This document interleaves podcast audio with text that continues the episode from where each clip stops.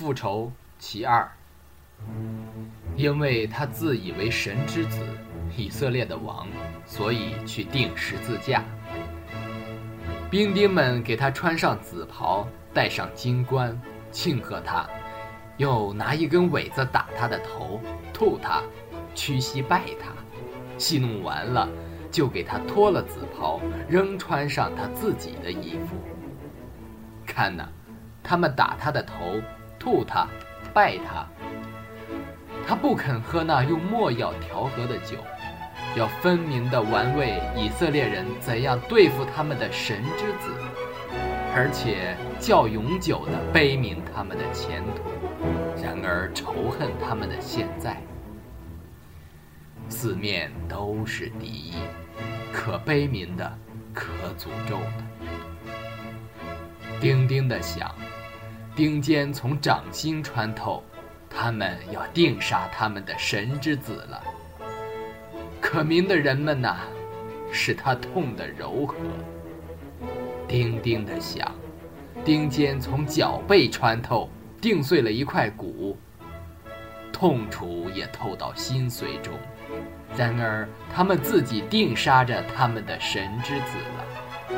可诅咒的人们呐，这使他痛得舒服。十字架竖起来了，它悬在虚空中。他没有喝那用墨药调和的酒，要分明地玩味以色列人怎样对付他们的神之子，而且较永久地悲悯他们的前途，然而仇恨他们的现在。路人都辱骂他，祭司长和文士也戏弄他。和他同定的两个强盗也讥诮他，看呐，和他同定的，四面都是敌意，可悲悯的，可诅咒。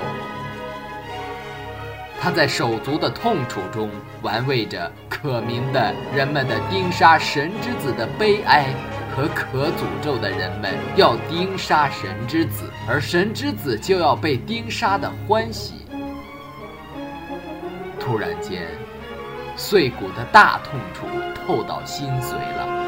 他既沉酣于大欢喜和大悲鸣中，他腹部波动了，悲鸣和诅咒的痛楚的波，遍地都黑暗了。